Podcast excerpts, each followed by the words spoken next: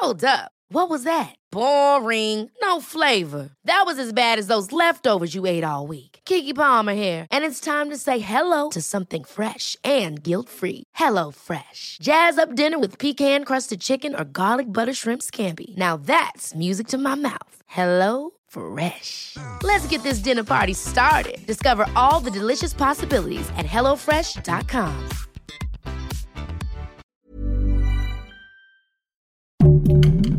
Heraldo Podcast, un lugar para tus oídos. En esta época todas hemos escuchado hablar sobre la plataforma OnlyFans, en la que los usuarios pueden subir el contenido que quieran y la gente paga por tener acceso. Muchas mujeres usan OnlyFans como la manera de sostener a su familia o de tener una carrera propia, de tener un negocio propio. Y a veces algunas mujeres lo hacen subiendo contenido sugerente o explícito y esto se ha prestado como a mucha controversia. Para hablar en específico sobre las mamás que tienen OnlyFans, están con nosotros Vainilla e Easy, chicas. Bienvenidas, ¿cómo Hola, están? bien, gracias. Muchas gracias. Gracias por estar aquí con nosotros para hablar de este tema que siento que hay mucho tabú y que no debería ser así. Para ustedes, ¿qué es OnlyFans? Eh, si quieres empieza. Ok, bueno, para mí OnlyFans es una plataforma que me permite, eh, además de generar ingresos, expresar la sensualidad y la sexualidad, ¿no? Que básicamente como mujeres, eh, cisgénero, por así decirlo, estamos siempre como atadas a ese tabú, ¿no? De que por todo este sistema social que nos rodea, pues básicamente es una salida para poderlo expresar y si ahí podemos explotar este capital erótico, pues creo que es algo genial también, ¿no? Claro. Para ti, sí. Sí, justamente es una plataforma que justo ha sido muy controversial, pero nos ha dado la posibilidad a muchas mujeres, hombres y demás, este, a poder explotar justo ese capital que es el erotismo, que muchas veces, como, como bien dice Vainilla, está muy castigado y está demasiado estigmatizado y a través de esas plataformas lo puedes hacer de forma segura.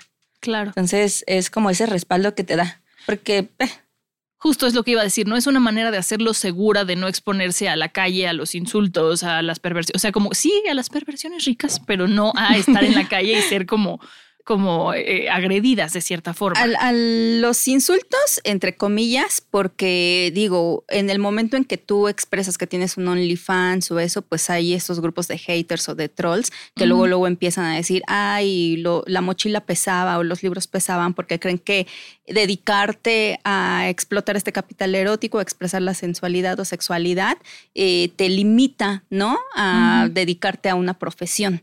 En mi caso, tengo licenciatura, maestría y doctorado actualmente, entonces ahí también es esta postura de romper con esos estigmas, ¿no? De que además de esta preparación, lo que tú bien comentabas, también somos mamás, claro. ¿no? Entonces, esta apertura que da, pues te da como muchos insultos. Entonces, sí es como una violencia quizá, no como la que padecen las compañeras de calle, ¿no? Que hacen trabajo sexual de calle o de citas presenciales, pero sí es una violencia como digital muchas veces, ¿no? Este machismo, esta misoginia, ciber- este ciberbullying, de que viene basado en este contexto, pues, de, de prejuicios, ¿no? Claro. ¿No?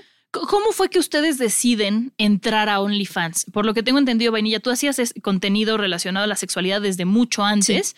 Eh, ¿Cómo deciden, vamos a entrarle a OnlyFans? Eh, bueno, yo entré literal por, por mame, Ajá. porque este, me amenazaron a filtrar contenido Mm. explícito. Y yo dije, ah, pues bueno, si lo vas a sacar, yo también lo vendo y ya. ¿no? Así yo puedo ganar Dije, dinero "Ahora de ahí. No vamos a perder aquí. Entonces, este, empecé a generar contenido, Ajá. este, obviamente de manera local, y ya después ya entré en la parte de Only, ya obviamente todo lo que es el proceso de verificar y demás, que es un rollo. Ajá. Este, y pues ya empecé a generar contenido y le encontré el gusto. Ok, ok, muy bien. Ahí, o sea, agarro, agarro una debilidad, ¿no? Que es que claro, y filtrar luego mi conviertes en contenido. una fortaleza. y es mi fortaleza. Exactamente. Creo que eso ha funcionado mucho, ¿no? Con todo lo que este es el sex revenge, de agarrar esta vulnerabilidad como también una herramienta y una arma, ¿no? Para estas personas que quieren, pues, vulner- vulnerabilizar y quererte chantajear, pues, mira, mejor ahora yo tomo estas armas y lo hago. En mi caso, yo me dedico al modelaje erótico, pues ahora sí, desde que cumplí 18 años, dije, de acá soy, ¿no? Porque para mí siempre ha sido importante expresar y retomar estos espacios para expresar esta sexualidad. Y yo siempre invito a las chicas, chicos, chiques, de que en algún momento de su vida hagan una sesión erótica, ya sea explícita, no explícita, con lencería, con algo que les haga sentirse sensual. Recordemos que el erotismo es esta expresión de los sentidos, no nada más lo sensual o lo sexual o lo que o lo explícito, ¿no? Como compartir todo este erotismo de tus cinco sentidos, externarlos y pues así fue. O sea, yo estudiaba danza contemporánea, por algún tema, un accidente, ya no pude continuar y dije, bueno, ¿qué puedo expresar a través del cuerpo y que también exprese esta sensualidad y sexualidad que me gusta tanto? Pues es la fotografía erótica. Entonces, pues llevo ya 18 años dedicándome a esto y pues ahora sí que una cosa lleva a otra, entonces dije, bueno, pues está padre también poderlo explotar, ya tienes también este background, ya también tienes como seguidores que vas formándote y pues tienes también a quienes compartirles este contenido, ¿no? Claro. Obviamente, pues hay sus pros y sus contras, como el contenido que se filtra, que se vende por aparte, eh, los perfiles falsos que te crean, o sea, muchas, muchos inconvenientes que se van creando, pero bueno, eh, desafortunadamente dicen son gajes del oficio, pero no deberían de ser gajes de ese oficio, ¿no? Porque pues al final, tanto para eh, nosotras o nosotros, nosotras que estamos de este lado, como para las personas que están también allá afuera, puede ser como un tema eh, de seguridad, ¿no? De que no sabes si estás contactando a la persona, le estás pagando a alguien más. Entonces también, pues creo que los temas en cuanto a seguridad, pues también están como vulnerables en ese sentido. Sí, definitivamente, ¿no? Y ahora con el deep fake o como, como photoshopean las fotos, ¿no? Yo tengo una amiga que tiene su OnlyFans, pero ella es nada más, eh, no es explícito, es sugestivo. Y de repente me dice, me hicieron esto y, o sea, ese no es mi gusto, ese no son mis, no son mis partes. Y yo, ah, bueno, pero pues, ¿cómo, ¿cómo viven ustedes dedicarse a OnlyFans siendo mamás? ¿Cómo fue en tu caso, por ejemplo, Isi?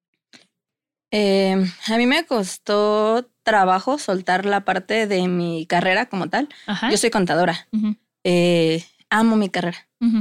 Pero justo me consumía demasiado tiempo.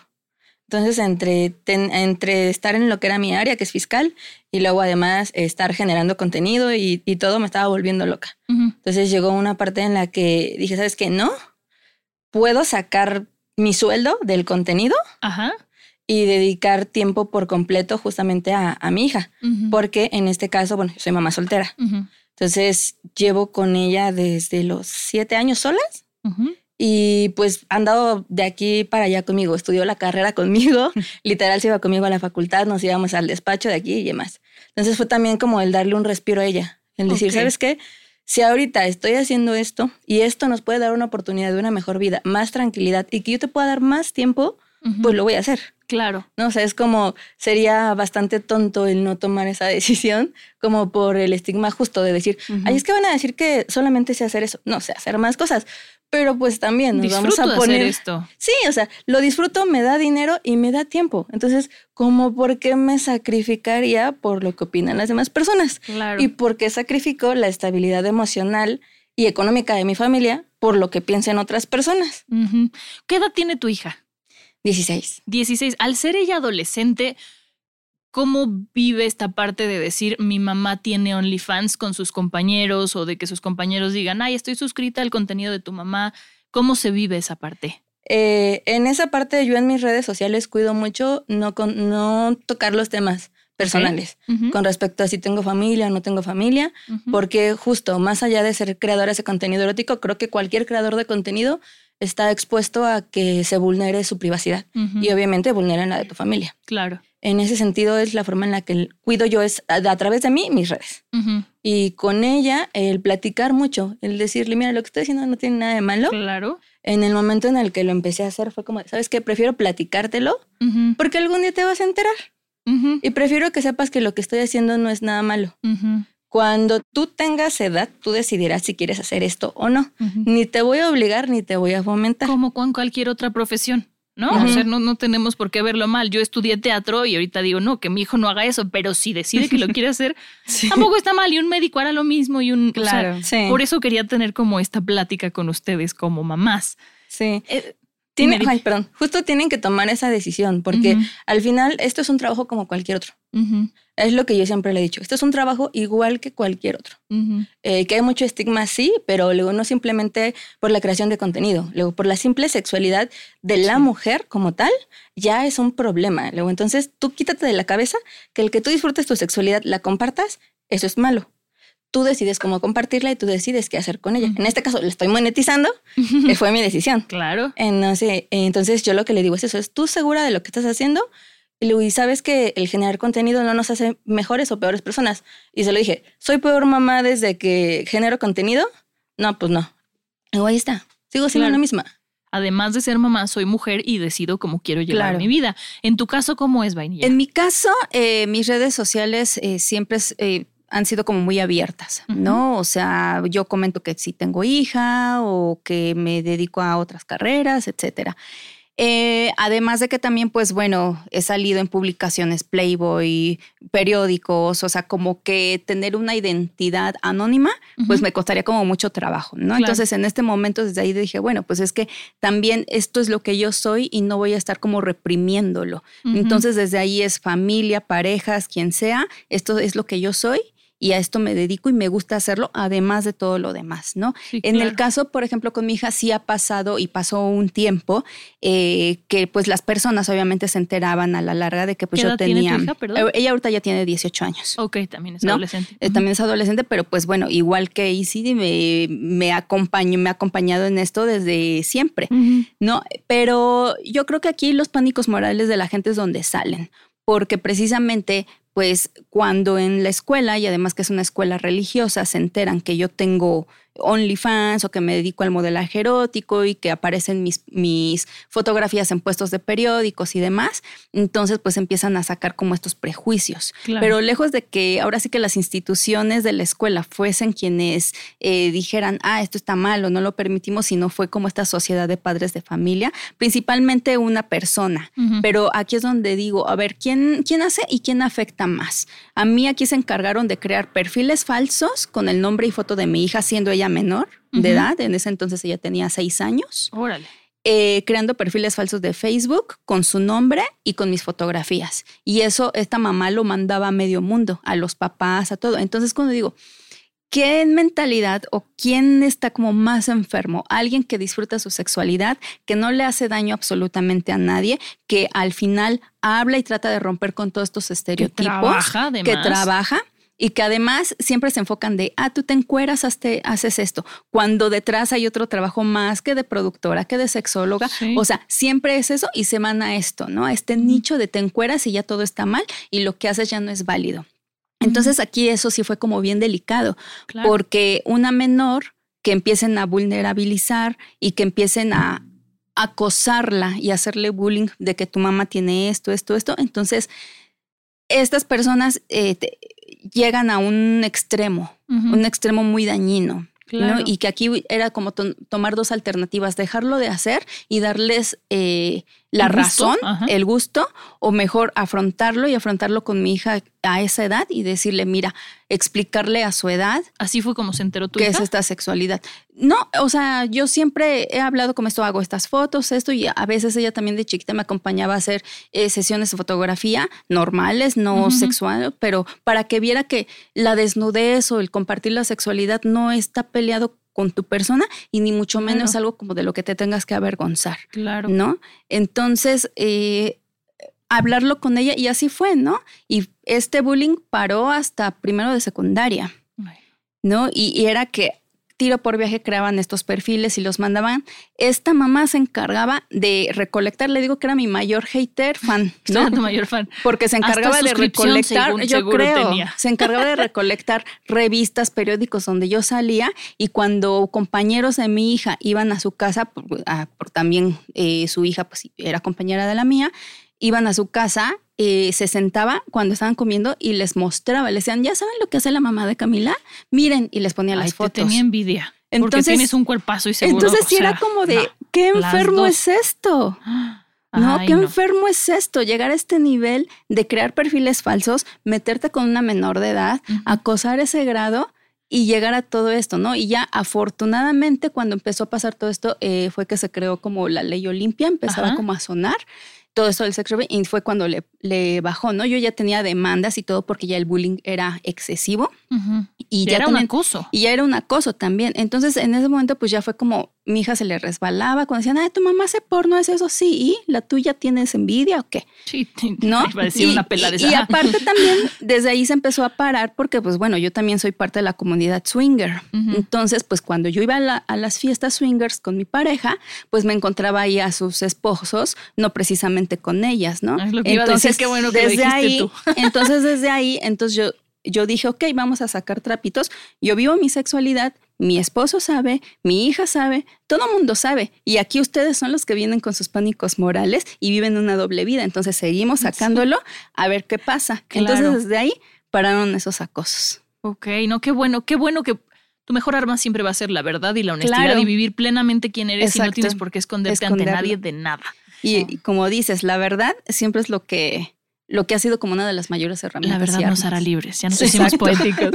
y si en tu caso, ¿cómo, ¿cómo lo manejaste con tu hija? O sea, ¿en algún momento le han hecho bullying? Entiendo que tú llevas una vida más privada en cuanto a lo que te dedicas, pero ¿has tenido algún confrontamiento con alguna, no digo mamá de la, escuela, puede ser alguna amiga, ex amiga, tía familiar que, que, te haya hecho sentir incómoda o has tenido apoyo de tu familia?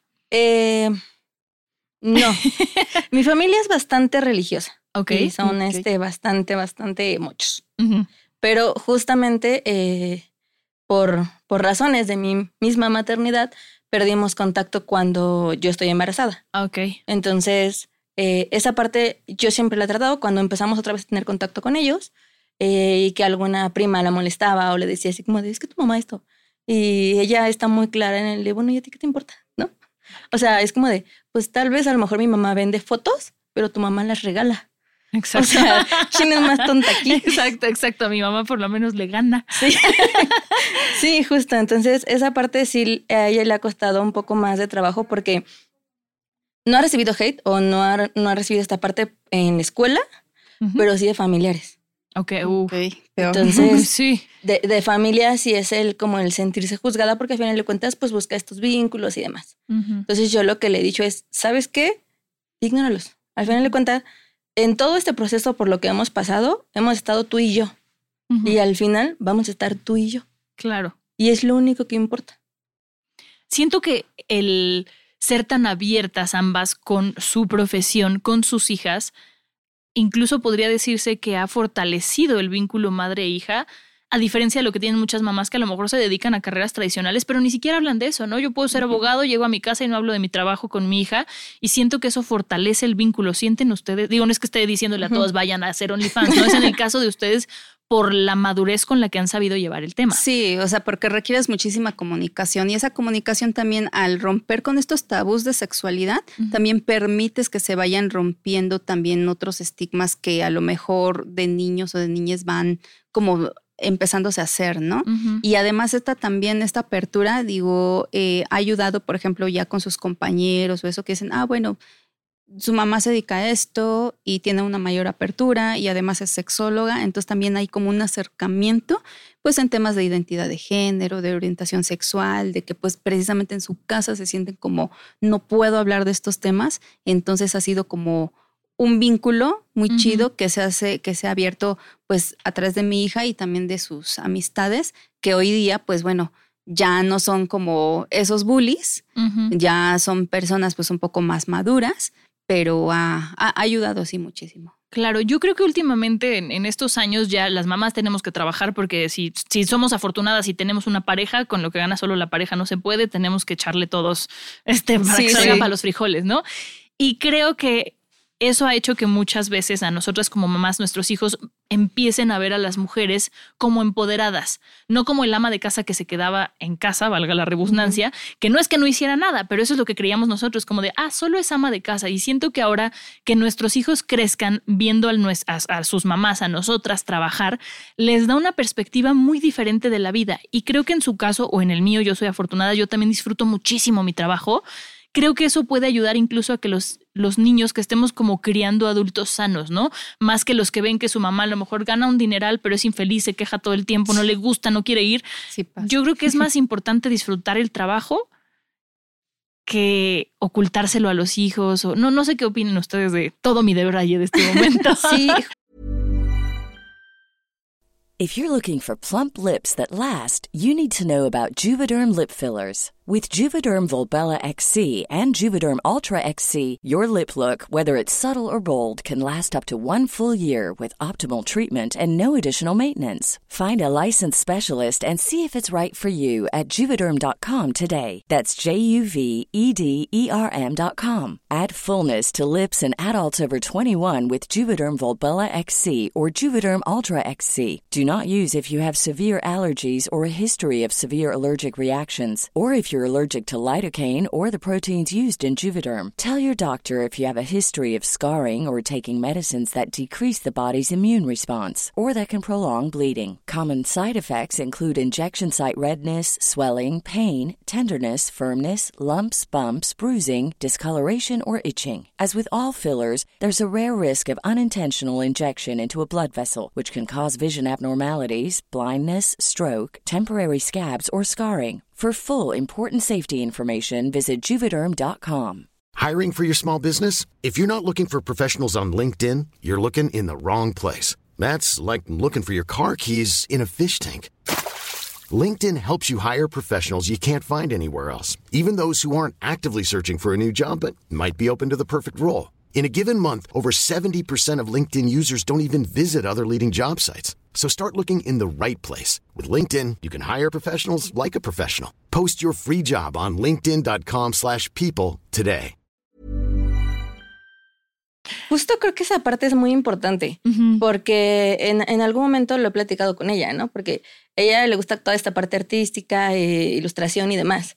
Y me decía, muy de chica, es que me voy a morir de hambre. Y yo, no, ese estigma no te vas a morir de hambre. Sí, sí, sí. Digo, no te vas a morir de hambre. Le digo, entonces, le digo, tan solo ve. Le digo, eh, hace unas semanas le platicamos. Le digo, yo no estoy ejerciendo mi carrera. Me encanta y la disfruto, pero no la estoy ejerciendo al 100%. Entonces, una carrera no te asegura como tal que eso que te vas a solucionar la vida. Luego, entonces, les da a ellos también la apertura de decir, ah, pues me puedo dedicar a otras cosas. A lo mejor no esto, pero sí ya me di cuenta que hay como que otras formas en las que puedo generar dinero y que justo puedo realizarme.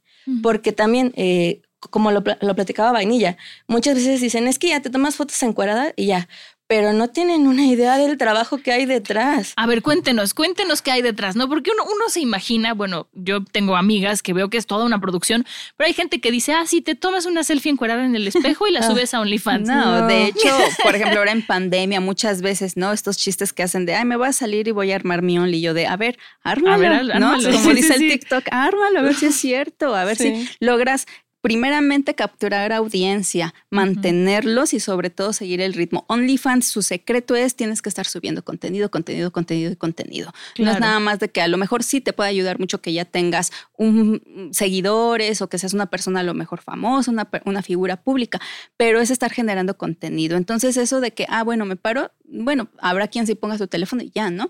Pero si tú quieres darle un contenido de calidad a las personas y que sigan frecuentes, que sigan siendo tus, tus fans en, ese, en esa plataforma, pues les tienes que estar actualizando y tienes que estar siendo creativa. Eh, justo iba a decir, y acomodar mucha tus creatividad. luces, a lo mejor quizás no tienes una cámara profesional, pero a lo mejor sí un teléfono de una gama pues un poco alta, ¿no? Para que el, el, el material pues sea atractivo. Entonces, sí hay una inversión y hay una inversión de tiempo. Hay una inversión también en cuanto al tiempo, porque no, no es de, ah, bueno, me siento y todo es, muévele la luz, encuentra esto, o si vas a hacer con luz natural, que se vea bonito, limpia el espacio, o sea, procura estar, estar creando como la ropa, los outfits ¿Qué de nuevo les voy a dar para que no sea lo mismo? Si voy a incluir, tendencia, está en tendencia, ¿no? O sea, que, por ejemplo, hasta en sextoys, si voy a meter contenido explícito, que sextoys están también como de moda. en mi caso, pues que también soy sexóloga, también me sirve para también hablar de los sextoys de una manera ya más explícita, así que teórico-práctica, ¿no? Entonces es como, como estarle siempre buscando y no es como algo tan fácil porque consume mucho tiempo. Claro. ¿Cuáles creerían ustedes que son los beneficios de este tipo de negocio? Además, en tu caso, de que tienes más tiempo con tu hija. Eh, creo que te da algo, que yo siempre he dicho cuando empecé en todo esto es que el empoderamiento como mujer que tienes cuando empiezas a ser consciente de tu sexualidad y de tu sensualidad es enorme.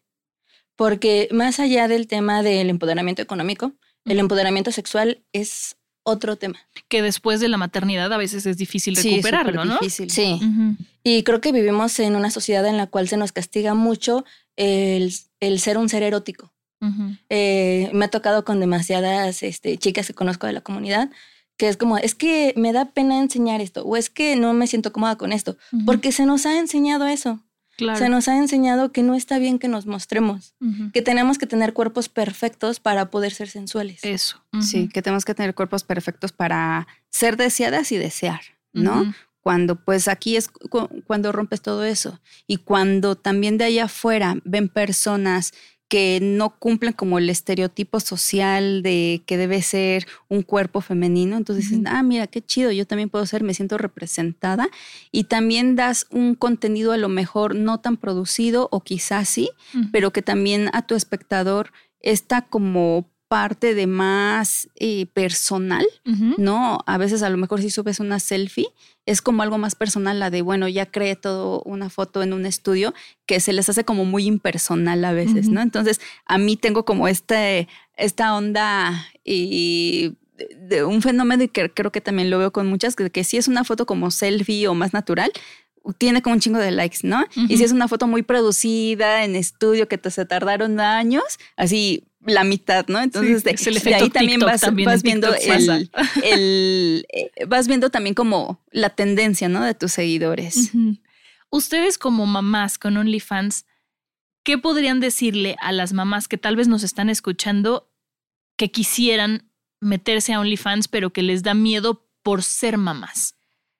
Ah, eso, ¿no? O sea, que el estigma y empezar a romper con ello es difícil, lo estamos haciendo, pero que yo lo vería también como esta parte de desventajas, desafortunadamente, porque el hecho de que en el momento en que tus fotografías están arriba de una red, ya están arriba de la red y pierdes control totalmente de ellas, desde que te creen perfil falsos, desde que se filtren, desde que el, el compañero, el papá, el amiguito ya sabe, la amiguita, no, las revendan, de que puedan tener un caso a lo mejor como el mío y desafortunadamente ahí yo lo que les eh, digo es, siéntate, eh, analízalo y sobre todo, sé muy, muy, muy consciente contigo en cómo estás en temas de salud mental y emocional.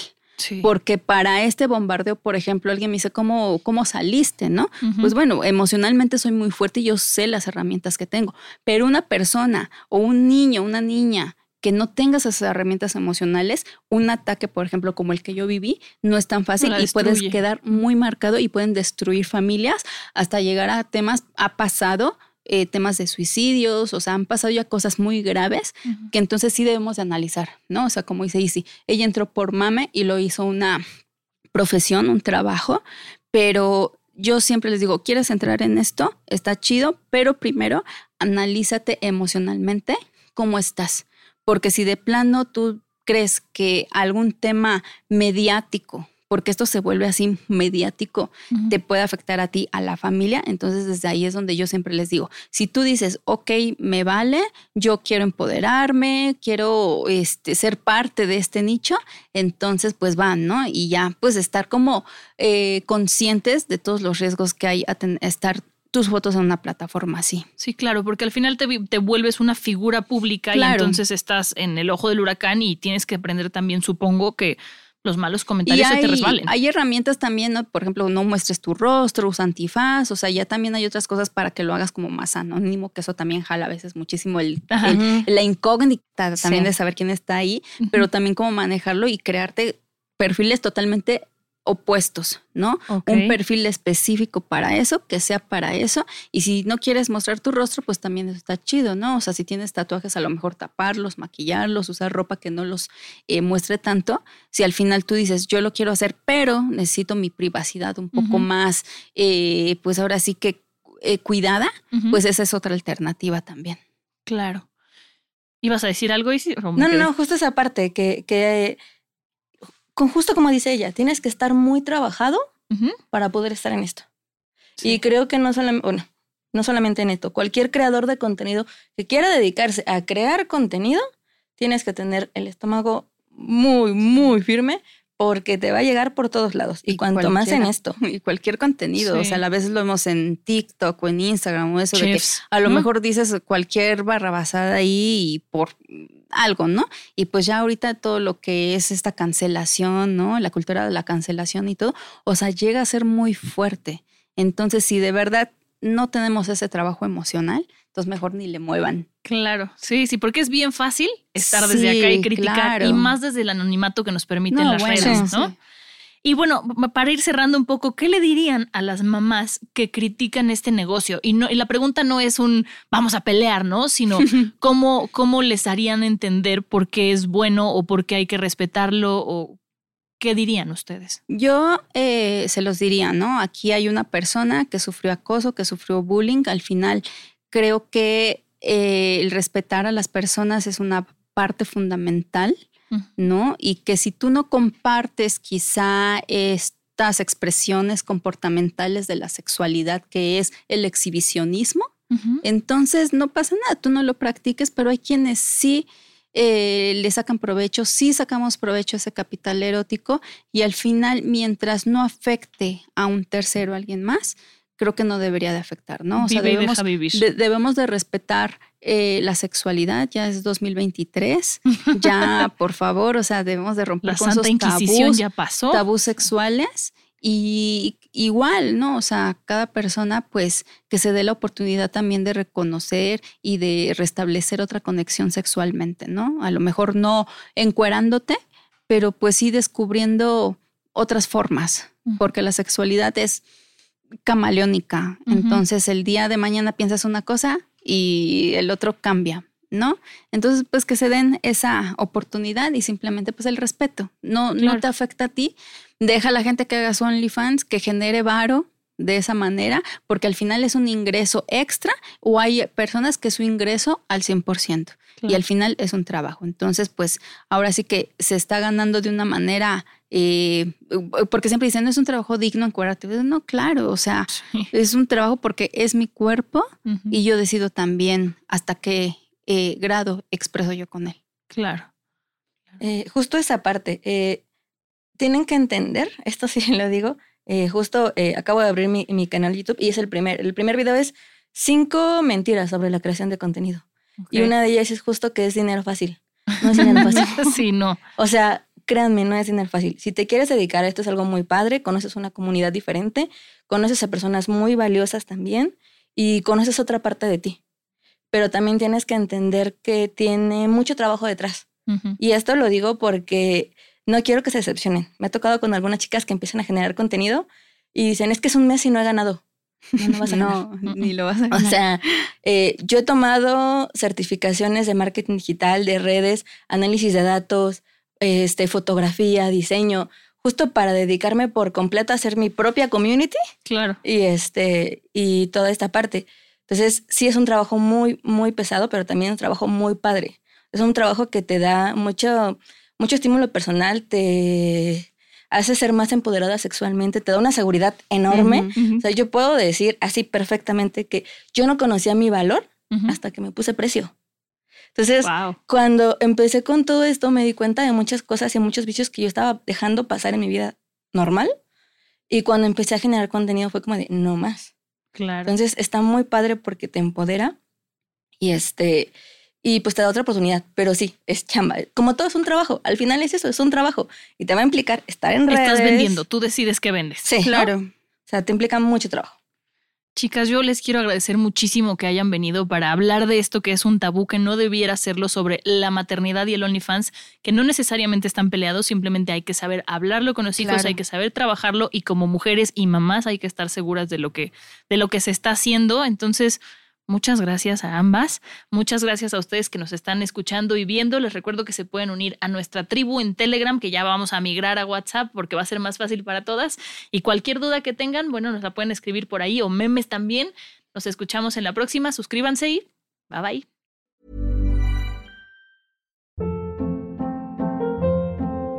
Hold up. What was that? Boring. No flavor. That was as bad as those leftovers you ate all week. Kiki Palmer here, and it's time to say hello to something fresh and guilt-free. Hello Fresh. Jazz up dinner with pecan-crusted chicken or garlic butter shrimp scampi. Now that's music to my mouth. Hello Fresh. Let's get this dinner party started. Discover all the delicious possibilities at hellofresh.com.